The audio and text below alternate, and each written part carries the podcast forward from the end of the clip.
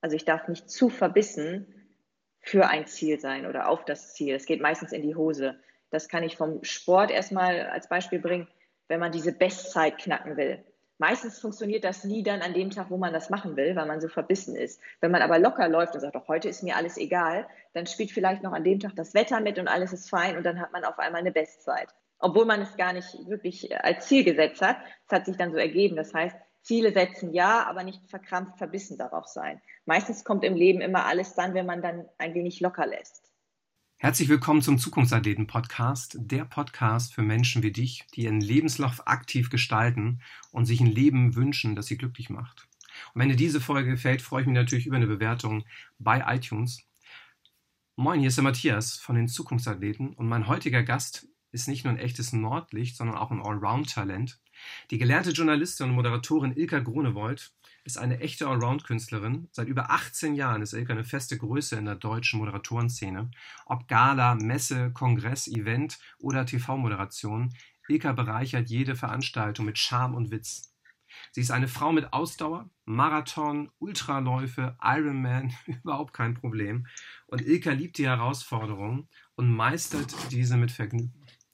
Und zwar on stage wie auch redaktionell, auf Deutsch wie auf Englisch oder am besten mit friesischem Platt. Zu ihren langjährigen Kunden zählen Unternehmen wie Daimler, Audi, Allianz, Sony, Rittersport und viele mehr. Und jetzt halte ich fest, Ilka blickt heute auf über zweieinhalbtausend Live-Auftritte und über 3000 Stunden On-Air-Erfahrung zurück. Herzlich willkommen im Zukunftsathleten-Podcast, Ilka Grunewold. Ja, herzlich willkommen, Matthias. Vielen Dank für diese wunderbare Einleitung. Dankeschön. Ja, verdient, verdient. Krass, Ilka. Ilka, wenn du auf einer Party bist ähm, und jemand fragt dich, und was machst du so im echten Leben, wenn du nicht gerade feierst, was antwortest du? Dann antworte ich, dass ich vor der Kamera stehe oder auf der Bühne. Spannend. Ja, zweieinhalbtausend Live-Auftritte das heißt ja wirklich immer abzuliefern. Das heißt, auf den Punkt wirklich ähm, ja, spitze zu sein, wenn es darauf ankommt, so lautet mein Motto. Ähm, das heißt, ob Grippe, ob Halsschmerzen, ob gerade äh, Ärger vielleicht ausnahmsweise mal mit dem Ehemann, äh, interessiert keine Sau. Ähm, wie, wie machst du das? Wie schafft man das? Die Grundlage ist natürlich, dass man für das, was man macht, brennt. Jetzt beispielsweise die Bühne, das ist natürlich erstmal einfach, da dann vielleicht auch eine Facette aufzusetzen oder an den Tag zu legen, weil man zu Hause ist. Ich sage immer ankommen, wenn man auf der Bühne steht. Mhm. Und klar, wenn man jetzt was Privates hat, das kann ja auch noch was, was viel Schlimmeres sein, beispielsweise ein Todesfall, wo man privat mitzukämpfen hat. Aber da muss man dann einfach Showman sein und sagen, there's no business like show business. Ich habe ja Musiktheater studiert, das heißt so ein bisschen wie man Schauspieler, weiß ich auch.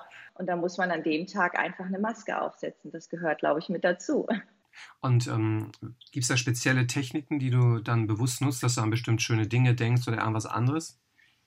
Ich habe das große Glück, dass ich diesen Fall, den du gesagt hast, noch nicht hatte. Ich hatte noch keine Ehekrise, keinen Ehestress, obwohl ich verheiratet bin. Und ich hatte auch noch keinen Todesfall oder irgendwas, wo ich so mit zu kämpfen hatte. Da muss ich sagen, bin ich ein Sonnenkind und hatte bis jetzt viel, viel Glück. Ich war auch noch nie krank in den 18 Jahren. Das heißt, ich musste noch nie einen Job absagen, weil ich heiser war oder irgendwas hatte. Hm. Das, das, ist gleich eine, eine, ganz spannende Frage dazu, wenn du das in 18 Jahren äh, immer fit auch auf der Bühne. Ähm, wie machst du das, dass du auch wirklich dann immer zu dem Punkt dann auch wirklich so leistungsfähig bist und gar nicht die, die Maske aufziehen brauchst teilweise? Matthias, das weißt du bestimmt. Das mache ich mit Sport. durch, durch das Marathonlaufen Laufen ist man, glaube ich, ein wenig abgehärtet. Und ich versuche eh viel Bewegung. Ich glaube, Bewegung ist das A und O, dass man einfach fit ist. Das muss jetzt gar kein Marathon sein, das muss auch nicht ein Halbmarathon sein. Einfach, dass man Treppen steigt, dass man Rad fährt, dass man viel an der frischen Luft ist. Ich glaube, das ist das A und O. Und natürlich das Mindset. Was denkst du? Was denkst du, wenn du morgens aufstehst? Sagst du, oh, heute ist der Mittelfinger Mittwoch oder wie sagt man das? so. Nein, du stehst ja. auf und sagst, Chaka, mal gucken, was der Tag heute bringt. Und mit einer positiven Einstellung kann man zumindest schon mal die richtige Basis legen. Das ist noch nicht alles, aber ich glaube, dass der Kopf oft mitentscheidet, ob wir krank sein wollen, werden oder nicht. Hm. Und dazu, du hast ja gesagt, dazu gehört der, gehört der Sport. Wann hast du so richtig angefangen mit Sport? Mit drei Jahren. ja. Und zwar habe ich mit drei Jahren mit Ballettunterricht angefangen. Das war natürlich nicht aus eigenem Interesse heraus, sondern von meinen Eltern, weil ich mit einem Hüftschaden auf die Welt kam und eigentlich hätte im Rollstuhl sitzen sollen, aber ich wurde operiert und die Hüftdysplasie ist durch eine OP äh, korrigiert worden. Und dann hat der Arzt gesagt mit drei Jahren, also als ich drei Jahre alt war, bitte schicken Sie Ihre Tochter zum Ballett, damit sie eine gute Haltung kriegt. So habe ich also mit drei Jahren schon mit Ballett angefangen und irgendwann wurde daraus auch Leistungstanz, dass ich dann Hip-Hop, Videoclip-Dancing gemacht habe, Unterricht gegeben habe. Da war ich dann aber 12, 13, 14, dann war ich dann schon ein bisschen älter. Und mit dem Laufen bin ich mit 21, 22 in etwa angefangen. Das kam erst in Hamburg und ich hatte auch nie diese Leidenschaft am Laufen in der Schule, überhaupt nicht. Also dieses Warmlaufen war überhaupt nicht mein Ding, bevor der Sportunterricht begann. Ich war wirklich jemand, der aus Leidenschaft heraus getanzt hat, von Ballett bis Hip-Hop, sogar auch Standard habe ich mich mal ausprobiert. Ja, aber irgendwann hat es sich ausgetanzt und da muss was Neues her. Und ich glaube, das ist immer so im Leben, weil ich auch glaube oder denke, vielleicht ist auch nicht das Laufen bis ins hohe Alter mein Ding. Vielleicht entdecke ich in zehn Jahren, nein, Schwimmen ist mein Ding. Ich habe letztes Jahr durch den Ironman auch mehr das Schwimmen für mich entdeckt und natürlich auch das Radfahren, sodass ich mich jetzt Triathlet nenne und nicht nur Läufer. Ja, und ich glaube, wenn, wenn ich das eine nicht mehr kann, dann werde ich mir was anderes suchen. Oder wenn ich bei dem einen keine Lust mehr habe, suche ich mir was anderes. Das heißt, ich, um deine Frage nochmal abschließend zu beantworten, ich habe immer Sport gemacht. Ich habe mit drei Jahren angefangen. Leistungstechnisch war das dann in der Pubertät der Fall, also dass es leistungstechnisch wurde. Und Marathon mache ich dann eben halt erst seitdem ich 22, 23 bin. Um, wenn, wenn du das so alles erzählst, auch das, was du in den, in den jungen Jahren schon alles gemacht hast, auch seit 18 Jahren, die Erfahrung und man kann es im Internet nachlesen. schon deshalb ähm, glaube ich, ist es auch in Ordnung, dass man dann Alter erwähnt, weil es steht ja auf der Internetseite, das heißt, du bist ja Jahrgang ja. 85. äh, lässt man bei Frauen ja sonst gerne weg, aber 34 und dann 18 Jahre Erfahrung in dem Bereich. Es, es, ist ja krass. Es, dazu gehört ja auch extrem viel ja, Selbstbewusstsein, Selbstvertrauen. man hat halt das die kleine Ilka früher schon gehabt im Sandkasten. Ähm, warst du schon da auch die, die bei Familienfesten äh, die Gäste unterhalten hat und für gute Stimmung gesorgt hat? Oder wie bist du aufgewachsen? Ja, also selbstbewusst war ich immer. Innere Stärke und Selbstvertrauen habe ich, glaube ich, erst so mit 20, 22, 23, 24 aufgebaut. Ich glaube, da hat auch der Laufsport eine große Rolle beigespielt bei dieser Entwicklung. Wie gesagt, diese innere Stärke, die hatte ich als Kind natürlich nicht. Ich war einfach jemand, ich war eine Rampensau. Ich bin im Autohaus meiner Eltern immer rumgehüpft und habe da Ratschläge geübt etc. Also ich habe immer im Mittelpunkt und wollte im Mittelpunkt stehen. Ich stand immer auf der Bühne, auch mit den Ballettaufführungen, Tanzmeisterschaften und was wir alles gemacht haben. Ich muss aber dazu sagen, weshalb ich das alles machen konnte, ist natürlich, dass ich bis heute immer ein gutes Team an meiner Seite habe. Und das fing natürlich damals mit meinen Eltern an.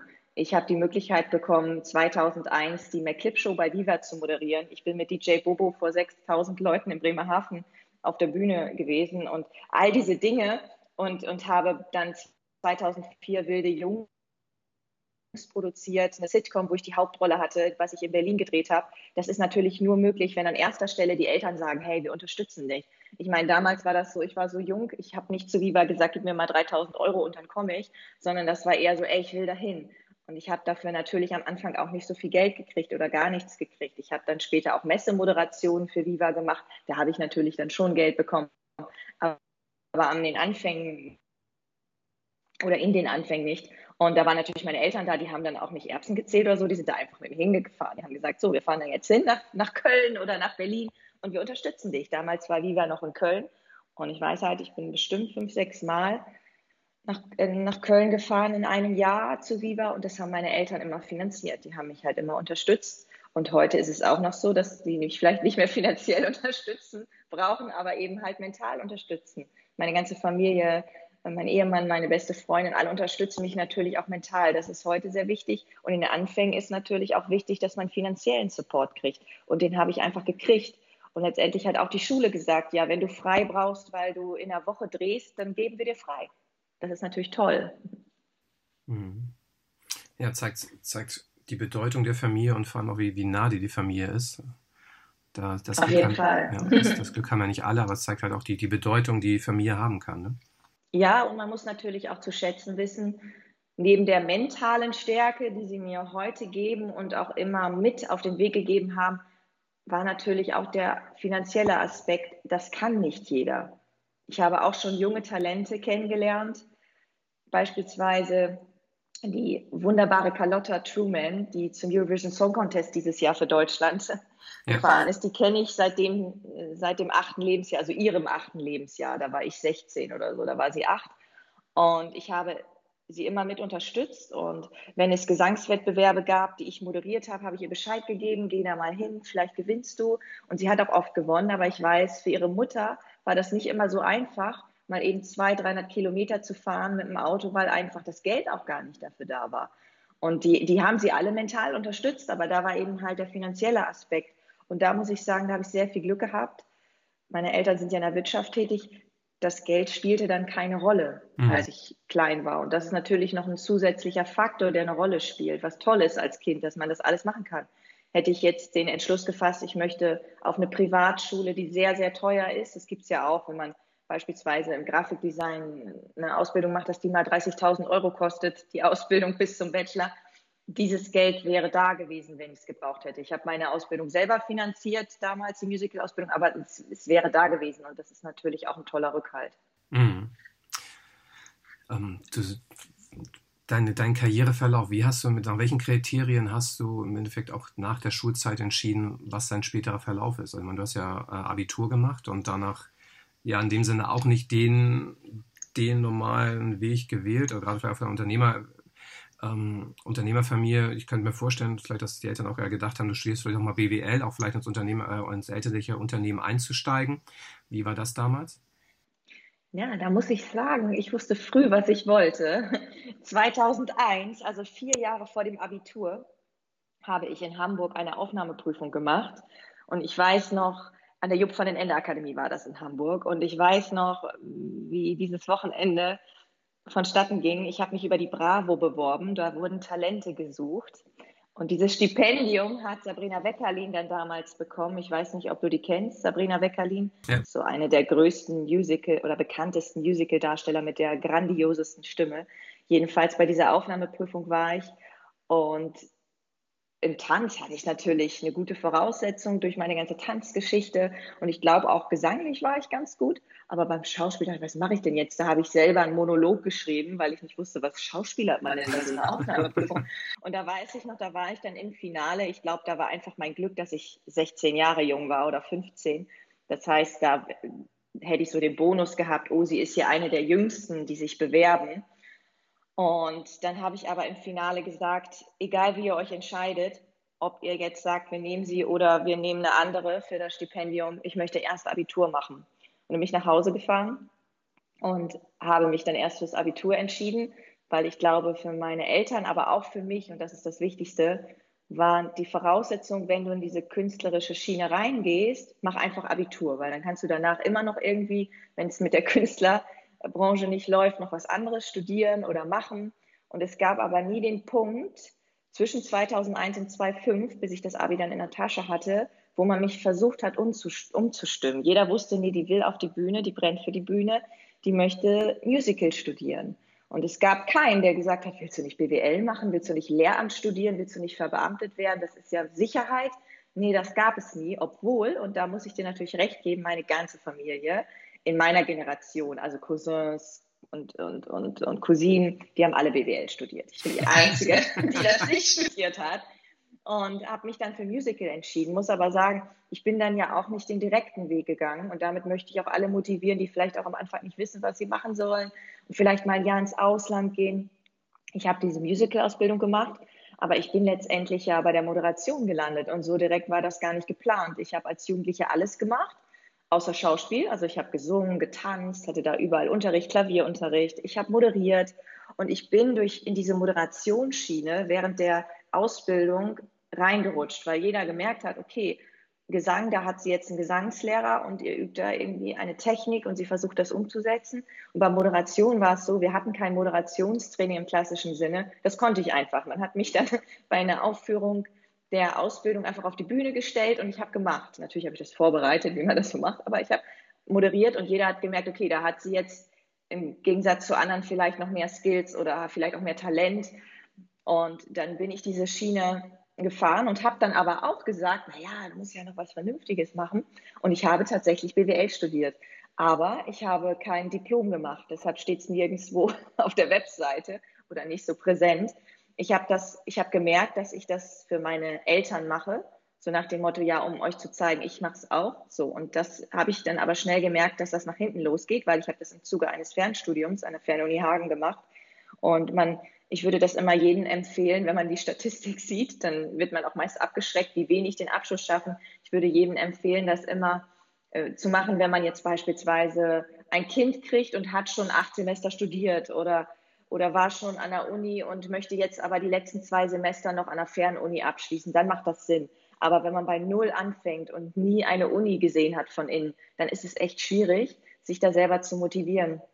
Und dann habe ich dann gesagt, ich lege das ad acta, man muss das nicht abbrechen an der Fernuni, das ist ganz praktisch. Man macht einfach nicht weiter, man meldet sich nicht fürs nächste Semester. es liegt also einfach brach, weil ich gemerkt habe, ich mache es nicht für mich. Und ich wollte immer Dinge für mich tun und bin dabei auch unterstützt worden und bin fest davon überzeugt, wenn man mit Leidenschaft etwas tut, was man selbst will, und dann wird man da eh erfolgreich sein. Das ist egal, ob das jetzt ein Produkt ist, was man verkauft oder sich selbst als Dienstleistung, wenn man dahinter steht, das ist schon die halbe Miete.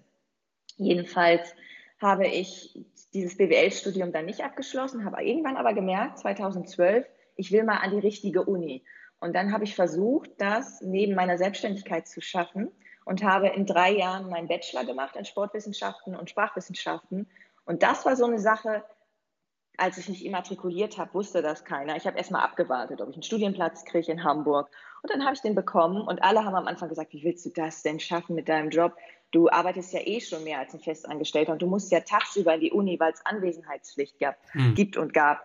Ja, und dann hatte ich das große Glück, ich habe das immer gerade so geschafft. Dadurch, dass ich nie krank war, habe ich natürlich, wenn ich gefehlt habe, gearbeitet. Jetzt darf ich es ja sagen, ist ja lange her. Das heißt, ich war offiziell krank, habe aber gearbeitet. Ich war dafür aber nie körperlich erschöpft oder krank. Hm. Habe natürlich das manchmal so gemacht, dass ich dann nachts von A nach B gefahren bin, damit ich um 8 Uhr in der Uni sitzen kann, wo man sagt, bleib doch noch im Hotel und fahr morgens entspannt zurück nach Hamburg. Nee, ich musste das dann teilweise nachts machen, damit ich morgens dann in der Uni Montagmorgen saß. Das war aber alles okay. Ich habe das geliebt und habe dann meinen Bachelor nach drei Jahren, also in einer regulären Studienzeit gehabt. Und das war sowas, das habe ich eben nur für mich gemacht. Das war ganz wichtig. Und ja, das lief dann so einfach. Das zu meinem Ausbildungsweg. Also ich habe dann ein paar Jahre dazwischen nichts gehabt, was Uni angeht, aber da habe ich dann ganz viele Scheine gemacht. Segelschein, Motorradschein, Tauchschein, alles, was es so an Scheinen gibt. also ja. Du hast ja du bist ja, hast ja einen unfassbaren äh, Wissensdurst äh, und ähm, ja, bist un unfassbar ehrgeizig auch. Ähm, was das stimmt, du, das ist gut erkannt. also es ist ja Stillstand, also ich glaube, bei dir Stillstand bedeutet Rückschritt absolut. Äh, irgendwie, also ich glaube, du bin gleich mal gespannt, äh, wenn wir darauf kommen, äh, wie du entspannst, äh, weil du ja irgendwie immer in Bewegung bist gefühlt. Wenn, wenn nicht auf der Bühne, dann äh, neben der Bühne in Laufschuhen, äh, auf dem Rad oder äh, im Wasser. Was glaubst du, wo kommt das her? Also ich meine, es zieht sich ja durch dein ganzes Leben. Ist das rein genetisch bedingt, glaubst du, oder hast du noch andere Einflüsse? Ich glaube, die Genetik ist der kleinste Anteil. Ich glaube eher, das ist das Elternhaus. Klar, da steckt ja in mir die Genetik drin. Meine Eltern sind heute noch was Tolles, glücklich verheiratet. Das heißt, ich habe jetzt keinen Stiefvater oder irgendwas. Das heißt, natürlich ist in mir die Genetik meines Vaters und meiner Mutter. Aber ich glaube, ganz viel ist diese Erziehung, dieses Vorleben. Ich habe 20 Jahre zu Hause gelebt und meine Eltern sind beide Unternehmer, die haben Autohaus. Und meine Mama hat neben dem Autohaus noch tausend andere Aktivitäten, angefangen in der Politik bis hin zum ehrenamtlichen Engagement. Und mein Vater, der singt im Chor, der spielt Keyboard, der ist so diese musikalische Seite. Ja, und ich, ich habe noch einen Bruder, der ist App-Entwickler und Informatiker. Der ist so der ruhigere von uns in der Familie. Man muss ja auch immer einen Ausgleich haben im Haus. Trotzdem sind wir alle so Machertypen, alle machen, machen, machen. Und ich bin halt der Typ auch Hans Dampf in allen Gassen. Das hast du gut erkannt. Und ich glaube aber, weil es mir eben so vorgelebt wurde, weil meine Mutter mir das vorgelebt hat in erster Linie oder ja, hauptsächlich. Mhm. Das Spannende ist ja gerade in der, in der heutigen Zeit, sehen wir ja immer sehr viele Experten. Also da gibt es eben den Experten für, für Moderation, dann gibt es wieder den, den Sänger äh, dann, und auch bei uns im, im Rednerbereich. Also bist ja auch als, als Rednerin äh, mhm. auf der Bühne und hältst ja auch Vorträge. Coach, äh, Coaching bist du auch äh, aktiv. Äh, normal sagt man ja, sei, sei Coach, sei Redner, sei Trainer, sei Moderator, ähm, um dich halt zu spezialisieren, um in einem Bereich wirklich absolut ähm, ja, der oder die Beste zu werden. Bei dir ist es ja komplett anders, ähm, dass du weiterhin so diese, diese breite Ausstellung hast. Ähm, woran liegt das? Dass ich Rednerin bin, Moderatorin, Coach und Laufcoach, meinst du zum Beispiel? Genau, ja, ja, genau, dass, dass du alles in dem Sinne dann, dann machst. Ist es in dem Sinne, dass du sagst, boah, das andere wird mich total langweilen oder was ist das, was, was dich da antreibt, äh, weiter noch alles zu machen?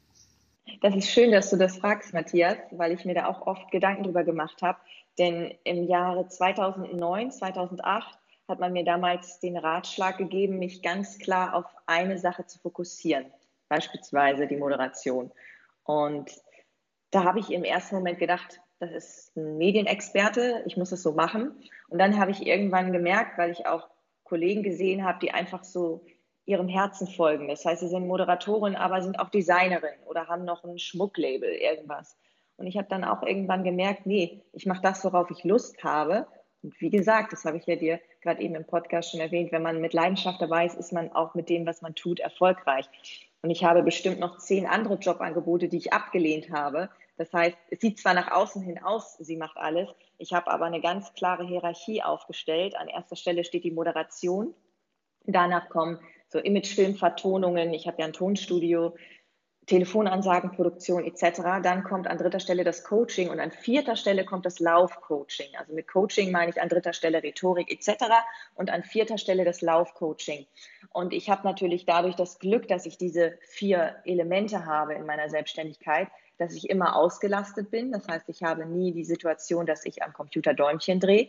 Und es ergänzt sich mittlerweile alles gut. Am Anfang hat man vielleicht noch von der Seite gesagt, naja, Laufcoaching, was hat das denn mit Moderation zu tun? Ja, halte ich fest, Matthias. Ich habe auch oft Anfragen von Unternehmen, die sagen, wir hätten gerne sportliche Moderatoren. Beispielsweise ähm, Anfang des Jahres habe ich für die Commerzbank in der Commerzbank Arena ein Triathlon-Event moderiert. Da war die Voraussetzung, dass die Moderatorin Triathlon macht. So, und insofern ganz oft werde ich gebucht, weil ich diesen sportlichen Background mitbringe. Oder weil ich aus dem Autohaus komme, kriege ich ganz viele Aufträge im Automobil- und Automotive-Bereich, weil ich in der Werkstatt mit meinen Eltern groß geworden bin. Ja, und ich will da gar nicht mehr die Menschen heutzutage so einschränken. Ich glaube auch, dass die Menschen, die Coaching anbieten, meistens auch nicht nur ein Coaching-Programm haben, sondern auch breiter aufgestellt sind. Und das ist ja auch manchmal so, dass ich dann in einer Laufgruppe beispielsweise bin, mich austausche mit anderen, die mich wiederum dann als Moderatorin vermitteln. Das gibt es ja auch. Man spricht darüber, was machst du denn? Und so kriege ich dann auch mittlerweile Jobs. Insofern ist, glaube ich, dieses breite Aufgestelltsein mittlerweile ein Trend. Man sieht das ja auch, dass viele aus der Medienbranche dann nebenbei noch als Influencer oder sonstiges tätig sind, weil es sich einfach so ergibt aus dem Job heraus. Und stell dir mal vor, es, es käme jetzt ähm, ein, ein Fernsehsender, der sagt, ähm, so Ilka, wir bieten dir an, eine Sendung zu moderieren, fünf Tage die Woche, äh, immer abends 18 Uhr. Ähm, Wäre das was für dich? Was würdest du da sagen, wenn so ein Angebot käme? Du weißt, du machst 150, 200 Sendungen äh, im Jahr, fünf Tage, ja. immer dasselbe um dieselbe Uhrzeit. Aktuell mache ich das ja sogar, nur dass ich drei Tage die Woche drehe. Also heute drehe ich um 10 Uhr, die Sendung läuft um 17 Uhr, das heißt montags, mittwochs, freitags drehe ich. Das ist jetzt für einen Hamburger Sender. Wenn der NDR um die Ecke kommt, würde ich sofort Ja sagen. Wenn es jetzt ein anderer Sender ist, dann muss ich mir erst anschauen, was sind die Inhalte, kann ich das noch vertreten? Denn das Fernsehen hat sich ja auch stark verändert und das Fernsehen ist auch nicht mehr so interessant. Ich sage immer so, alle, die so 40, 50, 60 plus sind, die reden vielleicht noch, oh, die ist beim Fernsehen. Eine 20-Jährige interessiert das nicht. Die guckt Instagram, die guckt IGTV und sonstiges. Und die hat vielleicht noch nicht mal mehr einen Fernseh äh, Fernseher. Das heißt, auch da gibt es, glaube ich, eine große Veränderung. Und da würde ich überlegen, ob ich nicht 100 Tage beim Sender arbeite anstatt 200 oder so. Da müssen wir halt gucken, was ist für mich interessant, weil ich merke, zu Hause bin ich auch eher auf der Bühne anstatt vor der Kamera. Die Kamera gehört natürlich auch mit dazu, um seinen Marktwert zu steigern. Das heißt, man macht es eigentlich gar nicht so sehr, weil man diese Kamera liebt, sondern man macht es eher, um den Marktwert zu steigern für den Eventbereich, muss ich ehrlich eingestehen. Mittel zum Zweck, wenn ich das so sagen darf. So ist Fernsehen heute. Ja, ja. Und ähm, hast es ja gerade eben auch an, an angedeutet, du hast das Thema Influencertum äh, angesprochen. Das ist ja auch immer mehr im Kommen. Und du bist ja auch als Influencer tätig und bist ja auch äh, Testimonial zum Beispiel für, für Thermomix oder als Laufcoach für MyMüsli-Kunden unterwegs. Und ähm, es gibt ja viele, auch gerade junge Leute, die, die gerne im Bereich Influencertum ja, sich am liebsten selbstständig machen wollen und davon am besten auch noch leben wollen. Was, was empfiehlt du diesen Menschen? Ich würde sagen, man sollte immer das, was sich gerade im Leben ergibt, nutzen.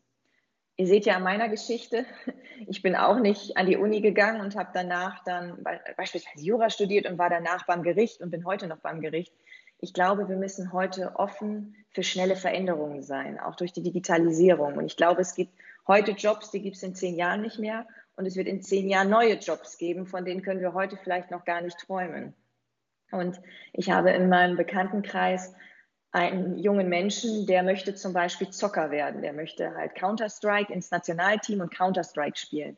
Und die Eltern unterstützen das, weil die auch sagen, wenn du da jetzt 10.000 Euro im Monat verdienst, weil du im Nationalteam, ich nenne das jetzt mal Nationalteam, ich weiß nicht, wie, wie sich das nennt bei Counter-Strike, im Nationalteam bist, dann machst du das ein, zwei Jahre und dann gehst du einfach danach studieren es ist ja, es ist ja nicht, nicht weg die Zeit. Es ist ja so, man verdient in der Zeit gutes Geld und das kann man auch auf die Influencer übertragen. Wenn ich heute Fitness-Influencer oder Reise-Influencer werde, Reiseblogger bin und ich kann jetzt mein Leben davon finanzieren und die Welt sehen, diese Erfahrung kann mir ja keiner nehmen, das, was ich auf der Welt sehe. Und vielleicht gibt mir das auch Inspiration als junger Mensch zu sehen, was will ich denn, was will ich denn wirklich. Und deshalb finde ich das eine klasse Möglichkeit, und man muss nur selbst wissen, dass es nicht ewig gut geht. Ja, dass ich das nicht machen kann bis ins Rentenalter, dass ich offen bin für ein Studium zu einem späteren Zeitpunkt, für eine Ausbildung. Es muss ja nicht immer das Studium sein. Es gibt auch so viel Quereinsteiger. Es kann ja auch eine Fortbildung schon ein Antrieb sein für den richtigen Weg. Hm. Was siehst du da, also gerade in, in dem, was, was du machst, was siehst du als deine größte Stärke an dabei? Meine größte Stärke ist, glaube ich, das Durchhalten. Das merke ich auch beim Sport. Ich bin gar nicht so fit, wie viele denken. So fit bin ich gar nicht. Aber ich habe ähnlich wie Joey Kelly diesen Kampfgeist in mir und dieses Durchhalten. Ich glaube, das ist für die Selbstständigkeit wichtig. Das ist aber auch für den Sport wichtig. Wie kommt das dann, dass, du dich nicht für Schlag den Rad beworben hast?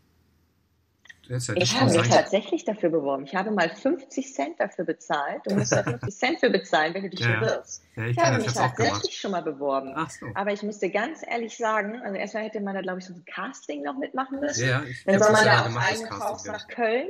Das war dann schon für mich wieder too much.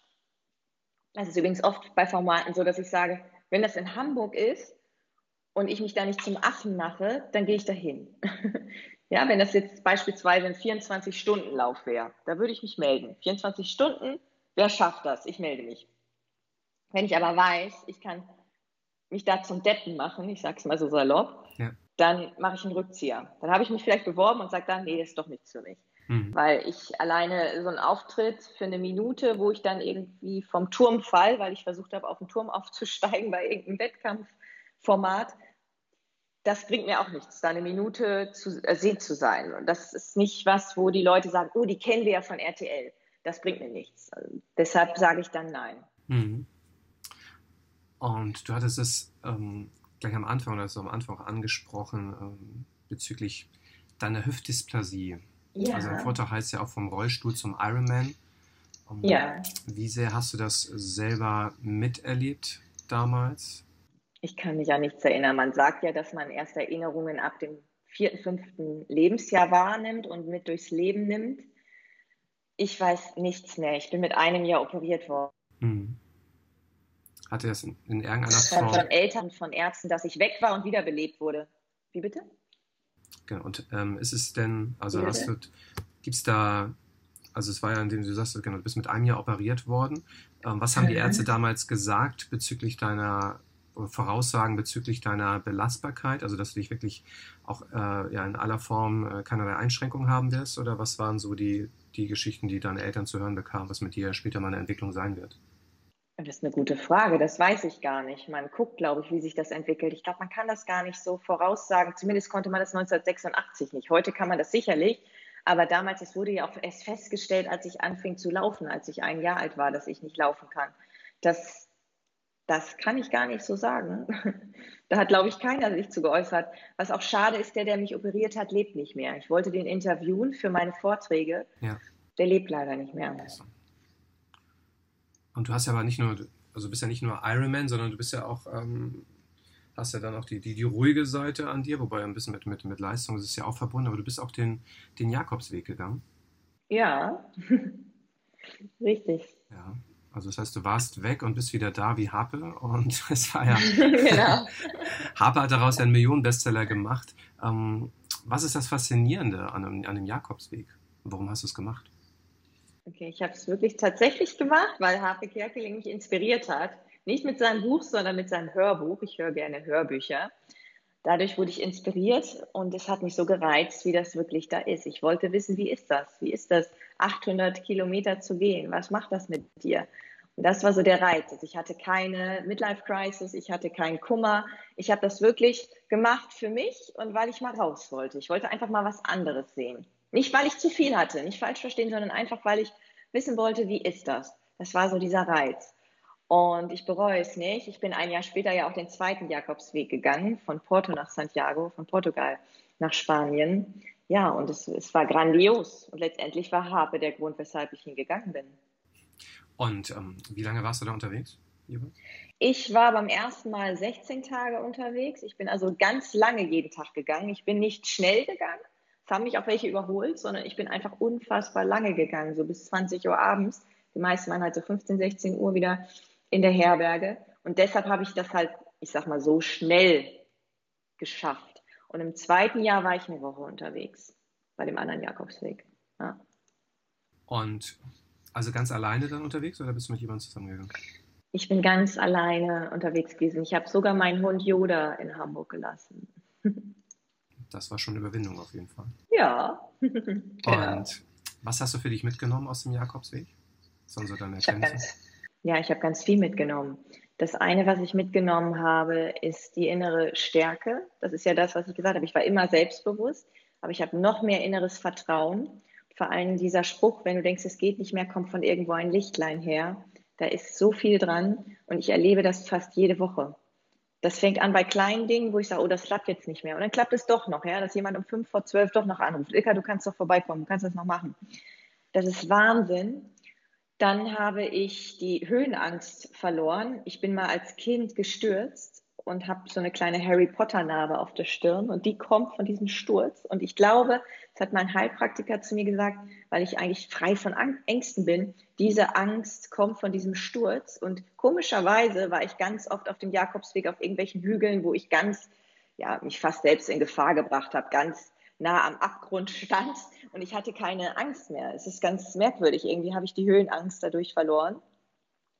Und dann habe ich auch nochmal gelernt, dass es wichtig ist, und das finde ich heutzutage so extrem wichtig, dass man mehr reflektiert. Vielleicht kennst du das auch, Matthias. Du postest was bei Facebook und alle meinen, irgendwie ihren Senf dazu geben zu müssen. Und auch teilweise respektlos und teilweise artet das dann in so einem Shitstorm, wie man das so schön nennt, aus, anstatt vielleicht erstmal einer privaten Nachricht zu hinterfragen. Sag mal, warum hast du das denn gepostet oder was hat es damit auf sich? das ist ganz schlimm, wenn es irgendwie politisch wird. Man wird sofort in eine Richtung gelenkt, wo man gar nicht hin möchte, wo man sagt, halt, stopp, was hat das denn jetzt da und damit zu tun? Jedenfalls fällt mir das auf, dass das immer schlimmer wird, dass jeder meint, er muss seinen Senf dazu zu geben, anstatt erst zu reflektieren. Und das habe ich auf dem Jakobsweg gelernt, dass man bei ganz vielen Dingen, ich weiß gar nicht, wie das zustande kam, aber ich habe gemerkt, nein, du musst jetzt erstmal reflektieren, versuch dich empathisch in dein Gegenüber zu versetzen. Warum reagiert dein Gegenüber so aus deiner Sicht vielleicht unnormal oder aggressiv? Da gibt es ja immer Gründe für. Ja, und das finde ich sehr interessant. Das habe ich so auf dem Jakobsweg gelernt und mitgenommen. Und du bist ja jetzt tatsächlich, du gehst ja auch den, den nächsten Weg, äh, was ein bisschen mit Laufen zu tun hat, den Transalpine Run. Oder Transalpine ja. Run. Den gehe ich nicht, den muss ich leider joggen. Das wird die größte Herausforderung meines Lebens. Ja. Erzähl mal ein bisschen davon, weil das ist ja, es ist ja schon ein bisschen, also man, es ist ja eine relativ kurze Zeit in Anführungsstrichen, die man da unterwegs ist. Es sind ja auch nur in Anführungsstrichen nur ein paar Tage, aber so 350 Kilometer und 18.000 Höhenmeter ist ja äh, als als, äh, als Friesenkind äh, und absolutes Nordlicht, äh, wo man sagt, der, der, der Bungsberg ist die höchste Erhebung äh, in, im nächsten Umfeld, äh, schon eine Herausforderung. Das ist aus, aus meiner Sicht die größte Herausforderung, die ich jemals angenommen habe. Das ist mehr als der Ironman, auf jeden Fall. Oh ja. Ich weiß auch nicht, wie es mir ergehen wird, aber ich weiß, ich will das machen. Und das ist wieder die Voraussetzung. Ich weiß, ich habe diesen Willen. Und das Schöne ist, man macht das im Team. Und ich muss sagen, ich habe bis jetzt immer alles alleine gemacht. Ich laufe Marathon alleine. Beim Ironman darf ich mir nicht helfen lassen. Ich muss das alleine machen. Ich darf nicht Windschatten fahren. Ich muss alleine fahren, die 180 Kilometer. Und hier zählt halt auch dieser Teamgedanke. Du musst zu zweit das machen und schaffen. Und das ist halt auch nochmal eine Herausforderung, der ich mich gerne stelle. Und ja, du hast es schon gesagt, ich bin Friesenkind. Ich gucke über die Deiche und sehe, wer morgens kommt oder wer morgen kommt. Jetzt muss ich gucken, ob ich es auch schaffe über die Berge. Die Distanz ist jetzt nicht das große Problem für mich. Das kenne ich ja vom Jakobsweg. Ich muss halt nur eine gewisse Zeit einhalten, sonst werde ich aus dem Verkehr gezogen. Hier beim Jakobsweg interessiert keinen, wie viele Stunden ich von A nach B brauche. Ja, jetzt ist halt nur die, die, jetzt sind die Höhenmeter natürlich noch die Herausforderung. Ich lasse mich überraschen, mehr kann ich dazu nicht sagen. wie, hast du, wie hast du dich vorbereitet? Ich bin gelaufen, gelaufen, gelaufen. Und das Wichtigste ist aus meiner Sicht immer, dass man sich gesund an die Startlinie bringt. Und das tue ich. Ich laufe jetzt nur noch einmal vor Freitag. Freitag geht es ja los. Hm. Freitag fahre ich hin. Samstag ist, der, ist die erste Etappe. Ich versuche einfach nur Muskelaufbau zu machen. Das habe ich auf dem AIDA-Schiff dann vor ein paar Wochen gemacht, als ich da wieder war, weil ich auf dem Laufband da nicht so gern laufe. Ich versuche halt wirklich meinen ganzen Körper ähnlich wie beim Ironman fit zu machen und gesund an der Startlinie zu stehen. Das heißt auch nicht zu viel zu machen. Viele machen den Fehler und sagen, ich muss laufen, laufen, laufen und sind dann zwei Wochen vorher verletzt. Das habe ich versucht zu verhindern. Ich war diese Woche dann auch einmal schwimmen anstatt laufen, versuche dann also das, das Training nochmal ein bisschen zu variieren. Ja, und dann schauen wir erstmal gesund an der Startlinie. Das Einzige, was ich hätte besser machen können, ist natürlich in die Berge fahren, in den Bergen trainieren. Das habe ich jetzt leider nicht gemacht. wie, ähm, wie, welche Umfänge hast du gemacht? Um und bei pro Woche? Also pro Woche 80 bis 100 Kilometer. Mhm. Und wir sprechen dann immer, so ein, so ein, Lauf bei mir hat zwischen 14 und 24 Kilometer. Mhm. Und so, so, tatsächlich, also so Bergläufe oder wie du sagst, äh, Laufen auf Laufbahn mit, mit 5 bis 7 Prozent Steigung, was ja da gegangen wäre. Ähm, da hast du einfach gesagt, auch da, da lässt du dich dann von den von der Umgebung inspirieren und dann mitziehen durch die Motivation auch deines Partners dann. Richtig, so werde ich es letztendlich machen. Ich hätte es gerne alles gemacht. Problem ist dann auch wieder, dass ich dann auf dem Schiff war, dann war ich hier unterwegs. Ich kann hier nur in Hamburg in den Harburger Bergen trainieren. Ich war einfach eingeschränkt. Ich bin halt nicht in München und fahre 40 Minuten und bin dann in den Bergen, sondern ich bin in Hamburg. Das war alles nicht so einfach. Und dann habe ich gesagt, okay, Plan B bedeutet gesund an die Startlinie bringen und regelmäßig laufen, laufen, laufen. Und Rest ist dann Schicksal, wir lassen uns überraschen. Hm. Das spannend. Wichtigste ist natürlich, dass der Körper diese Belastung aushält. Das ist jetzt erstmal das Wichtigste. Ja, spannend war. Aber andere, andere würden jetzt ja gleich anfangen und sagen, oh Gott, ich habe nicht in den Bergen trainiert und Mann, wird das überhaupt klappen? Äh, das ist bei dir in keinster Weise zu merken. Das heißt, obwohl nee. in dem ein entscheidender Punkt vielleicht in der Vorbereitung äh, fehlt, nämlich die Höhenmeter, äh, was ja auch in dem Sinne die größte Herausforderung ist bei so, einem, bei so einem Event. Gehst du da komplett selbstbewusst rein? Ja, was heißt selbstbewusst rein? Mit meiner inneren Stärke würde ich sagen, aber auch nicht mit Hochmut. Es ist schon so, dass ich weiß, was ich da tue und dass ich mich auch bremsen muss. Ich habe ja mal einen 100 Kilometer Lauf durch Biel gemacht und da war das auch so, dass ich am Anfang sehr langsam Verhältnis zu jetzt einem Marathon in Hamburg sehr langsam gestartet bin, weil ich einfach wusste, okay, du musst jetzt 100 Kilometer durchhalten. Es ist jetzt nichts mit schnellen Starten und zu viel Laktat anbauen, sondern schön langsam. Und da bin ich dann auch wieder sehr diszipliniert und bin dann lieber ein bisschen lang noch den ersten Platz in meiner Altersklasse gemacht, bin dann lieber ein bisschen langsamer, komme dafür aber sicher ins Ziel. Und ich habe das große Glück, dass ich hier ein Team-Buddy habe bei diesem Lauf, den Transalpine Run, der gesagt hat, nein, wir starten langsam, also der diese, dieselbe Einstellung hat und der einfach nur gesund ins Ziel will und unsere Zeiten sind jetzt egal. Mir sind die Zeiten egal. Ich will einfach nur in dieses Ziel und wenn ich die Vorletzte bin, das ist mir jetzt egal. Klasse. Und wie sieht da die Ernährung aus? Also wie stelle ich mir das vor? Na, da hast du mich jetzt aber erwischt. Ernährung ist meine Baustelle. Ich muss ja sagen, auch wenn man Sport studiert und auch Sportmedizin hat und Ernährung ein Semester wählt, müsste man es ja wissen. Nein, ich weiß, wie es geht, aber ich mache es nicht richtig. Weil das ist so mein Laster. Weißt du, der eine trinkt Alkohol, der nächste raucht und mein Laster ist einfach, dass ich wahnsinnig gerne Süßigkeiten esse. Das heißt, ich esse alles, was ich will. Ich weiß, dass man eher eine Entzündung kriegt, wenn man süß isst, aber ich liebe Süßigkeiten. Das ist mein Laster. Und ich esse zwar Proteinriegel, wo man dann sagen kann, ja, sind ja Proteinriegel, aber ganz ehrlich, wenn man sich ein bisschen damit beschäftigt, dann weiß man auch, dass Proteinriegel genauso wie ein Snickers sind oder wie Ben Jerry's Eis, nur anders verpackt und vielleicht noch mit ein paar guten Werten drin, aber wir haben trotzdem den Zucker drin. Also die Basis ist das gleiche, ob das jetzt ein Proteinriegel ist oder ob das jetzt ein Snickers ist. Ja, also Ernährung kann ich jetzt keine Tipps geben und mache ich sicherlich vieles falsch, um das abzuschließen. Oh, was, was siehst du da als wichtigstes? Ich habe ja gesehen, auch, auch gestern, du hast auf jeden Fall einen Trinkrucksack, mit dem du äh, laufen wirst. Hatte ich ja bei Instagram gesehen. Ja, den muss ich haben, weil ich auch ein Erste-Hilfe-Set dabei haben muss. Das ist eine Auflage von Transalpine. Ich kann okay. jetzt nicht einfach sagen, ich nehme das nicht mit. Da bin ich verpflichtet zu. Und äh, die Basis ist aus meiner Sicht Wasser, Wasser, Wasser. Viel Wasser trinken. Also jetzt nicht für den Transalpine Run, sondern grundsätzlich, was Ernährung angeht.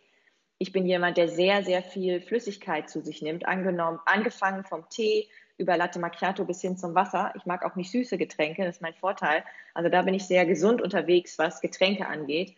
Und es ist eben ganz wichtig, egal ob Sportler oder nicht, dass man viel, viel trinkt. Der Körper braucht es einfach. Und da lasse ich natürlich auch mal meine Werte überprüfen und ich habe auch einen sehr guten Wasserhaushalt. Was, was, was empfiehlst du Menschen, die sich zum einen dem, dem Sport mehr nähern möchten, also gerade auch mal das Ziel haben, Marathon zu laufen? Wie Was ich empfehle? Sollten. Genau, wie die das angehen sollten. Die Basis ist erstmal Ruhe, das heißt nicht zu schnell und erstmal eine Distanz schaffen. Das heißt nicht fünf Kilometer in unter 25 Minuten, sondern erstmal die fünf Kilometer schaffen. Und wenn man das dann geschafft hat, sein Ziel erreicht hat, dann kann man auch schneller werden. Und die Basis natürlich für alles ist, dass man erstmal sich ein Ziel setzt. Das ist das Wichtigste überhaupt was will ich überhaupt schaffen? Das ist das Wichtigste. Arbeitest du bei, bei Zielen äh, für dich selber immer mit einem Maximalziel oder teilst du deine Ziele irgendwie, dass du für dich ein Minimal- und ein Optimalziel hast, wenn du dir Ziele setzt? Oder wie, wie gehst du die Zielsetzung an? Ich habe immer ein klares Ziel. Das heißt, jetzt ist mein Ziel, gesund ins Ziel kommen. Wenn man das ein zweites Mal macht, dann sagt man, jetzt ist mein Ziel unter elf Stunden am Tag beispielsweise, bei so einem Transalpine Run. Ich setze ein Ziel und dann gibt es kein Parallelziel oder ein kleineres Ziel. Ich glaube, das ist der falsche Weg. Beim Ironman habe ich zum Beispiel letztes Jahr gesagt, ich möchte in unter 14 Stunden ankommen. Das fand ich halt ein realistisches Ziel. Es ist halt auch ganz wichtig, dass die Ziele realistisch sind. Und dann habe ich gesagt, ich möchte in unter 14 Stunden ankommen. Und das habe ich geschafft. Ich habe elf Minuten und zwei Minuten, äh, elf Stunden und zwei Minuten gebraucht. Nee, Quatsch, noch weniger. Das war beim Ultralauf. Beim 100 Kilometer Lauf habe ich elf Stunden und zwei Minuten gebraucht. Da war auch mein Ziel 14 Stunden. Und beim Ironman war auch mein Ziel 14 Stunden. Da habe ich elf Stunden und 59 Sekunden gebraucht. Und also ich habe sogar fast, hätte ich eine Pulsuhr dabei gehabt, hätte ich mich natürlich noch diese, hätte ich mir noch mal einen Kick gegeben, dann hätte ich noch diese Minute rausgeholt, dass da eine 10 vorne steht. Aber es steht eine 11 vorne und ich wollte unter 14 Stunden, also mein Ziel ist klar erfüllt. ja, jedenfalls fand ich dieses Ziel realistisch. Und da muss ich sagen, im Nachhinein bei beiden, sowohl beim 100-Kilometer-Lauf als auch beim Ironman, kann man jetzt nicht sagen, ich war überheblich, weil ich war drei Stunden schneller als erwartet. Insofern habe ich mein Ziel erreicht. Und das finde ich eben auch wichtig, dass man sich realistische Ziele setzt, aber immer nur ein Ziel pro Wettkampf oder pro Job. Das heißt, auch wenn man das jetzt auf den Job überträgt, würde ich mir jetzt nicht zwei Ziele, zum Beispiel, ich möchte beim NDR arbeiten, das ist jetzt ein wirkliches Ziel von mir, würde ich jetzt nicht sagen, ja, ich möchte beim NDR eine Sendung und ich möchte noch beim Hessischen Rundfunk eine Sendung, beispielsweise, sondern ich versuche erstmal beim NDR die Sendung zu kriegen und wenn ich die habe, dann definiere ich das nächste Ziel. Mhm. Und also du willst ja, du machst ja, du hast ja viele Dinge gemacht, du hast viele Dinge auch in der hohen Geschwindigkeit gemacht. Beim Trans Transalpine, Transalpine Run, Transalpine Run, man, ist es ja so, dass du da ähm, ja viel Geduld brauchst, wie du sagst, langsam anzufangen und dann eben zu gucken, dass die Kräfte auch wirklich über die gesamte Distanz reichen. Ähm, wie leicht fällt dir das, dich da zurückzuhalten? Ich glaube, das fällt mir sehr leicht, weil wenn es berghoch geht, kann ich eh nicht rennen. ich glaube, ich bin fertig, ja. Ich glaube, das ist jetzt nicht so das, das, das Schlimmste. Das, das fällt mir auch leicht. Ich bin jetzt nicht jemand, man denkt das immer, die immer höher, schneller, weiter will. Überhaupt nicht. Ich laufe ganz oft um die Alster mit Freunden in so einem, ja, ich sage immer Schnattermodus. Ja, man sagt dann, man ist ja im aeroben Bereich, das heißt mehr Sauerstoffzufuhr als verbraucht wird. Das heißt, es ist alles entspannt und es geht mir dann eher um dieses Socializing. Ja, und ich bin jetzt nicht die, die immer nur Vollgas geben will. Im Gegenteil, mir geht es dann einfach darum, dann um Kalorien zu verbrennen, um fit zu sein. Ich laufe dann einfach auch entspannte 14 Kilometer. Es muss nicht immer höher, schneller, weiter sein. Hm. Ja, schöne Einstellung, schöne Einstellung. Hm.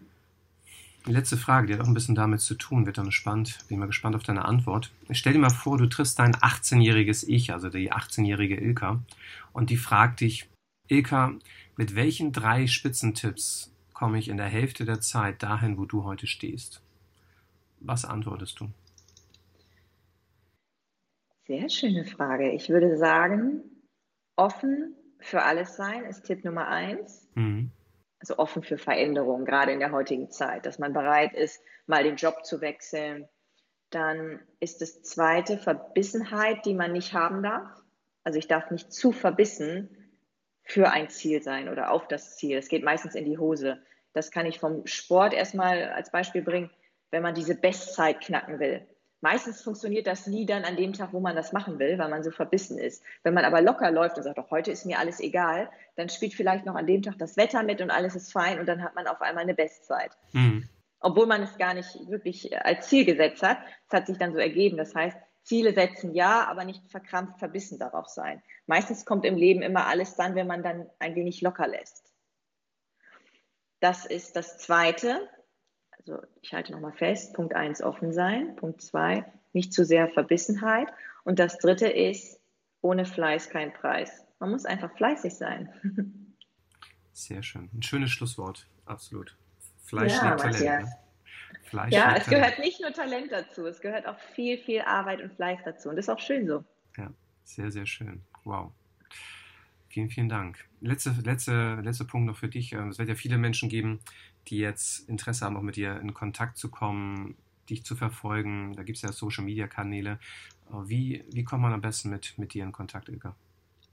Als erstes darf man meine Website besuchen, ilkagronewold.de oder Moderatorin Hamburg googeln, dann findet man mich ganz schnell. Mein Name schreibt sich ja ein bisschen merkwürdig. Am besten googeln Moderatorin Hamburg oder Ilka Hamburg, dann findet man mich sofort. Dann bin ich natürlich auf allen sozialen Netzwerken unterwegs, außer auf Snapchat. Das heißt, man findet mich bei Facebook, bei Instagram, bei Xing, bei LinkedIn. Google Plus haben wir ja nicht mehr, aber auch da war ich aktiv. Das heißt, man kann mich einfach kontaktieren, beispielsweise bei Instagram eine Nachricht schreiben oder bei Xing. Ich bin überall für alle Fragen erstmal offen. Und du bist ja auch jemand, der tatsächlich auch noch persönlich antwortet. Ja, das ist ja, ja klar. Das ist ja auch das Schöne. Ja, werden wir auf jeden Fall alles in den, in den Show Notes entsprechend verlinken. Und das ist klasse. Wo du gerade noch so angesprochen hattest, das, hat mich, das interessiert mich nochmal ganz, ganz, ganz abschließend. Ähm, dein Name Grunewold äh, ist ja mit, mit OE, das, das ist ja nicht, äh, im ersten Moment sieht das ja nicht typisch friesisch aus, sondern eher irgendwie holländisch-belgisch. Äh, wo kommt der Name her? Du hast es schon fast selbst beantwortet. Ich komme ja von der holländischen Grenze aus Ostfriesland ursprünglich.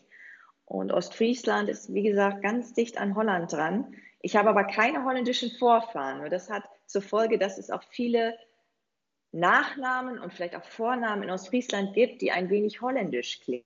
Okay. Sehr schön. Das heißt, mein Name ist auch holländisch, beziehungsweise in dem Fall würde ich eher sagen ostfriesisch, weil ich bin ja Ostfriese und die Vorfahren kommen auch aus Ostfriesland. Mhm. Ja, und das, ich weiß nicht, kennst du dich mit Plattdeutsch aus? Plattdeutsch ist ja auch ein Mix aus Holländisch, Deutsch und Englisch ja. die Sprache an sich. Genau. Da sieht man natürlich den Einfluss aufgrund der Nähe zur Grenze von Holland oder von den Niederlanden. Mhm. Sehr schön. Dann haben wir das auch geklärt. Sehr gut. Ja. Perfekt. Da wissen wir also, dein Mann hat dann deinen Namen angenommen oder hat seinen behalten? Nee. Jetzt muss ich die Katze aus dem Sack lassen. Ich heiße gar nicht mehr Grunewold. Das heißt, ich oh. arbeite nur. Das ist ein Künstlername jetzt. Ich so. habe einen anderen Namen, den ich jetzt aber nicht verrate. Ach so. Im Pass stehen, ja. Das heißt, ich habe den Namen meines Mannes ganz klassisch angenommen, weil ich das auch schön finde. Bereue es auch nicht, finde das gut. Und habe aber vorher geklärt, auch wegen Verträge etc., dass ich meinen Namen Grunewold weiter nutzen darf. Der ist jetzt aber nicht als Künstlername im Pass, sondern steht einfach Geburtsname und der hat auch Gültigkeit. Ah, ja. Sehr schön. Uh, mhm. da haben wir ja noch was, ein richtiges Geheimnis hier am Ende noch enthüllt. Danke richtig, richtig. Sehr schön. Ja, vielen, vielen Dank, Ilka. War mir ein Fest mit dir, das Interview. Danke für deine Zeit. Ja. War ein Spaß. Ich danke dir, Matthias. Vielen, vielen Dank.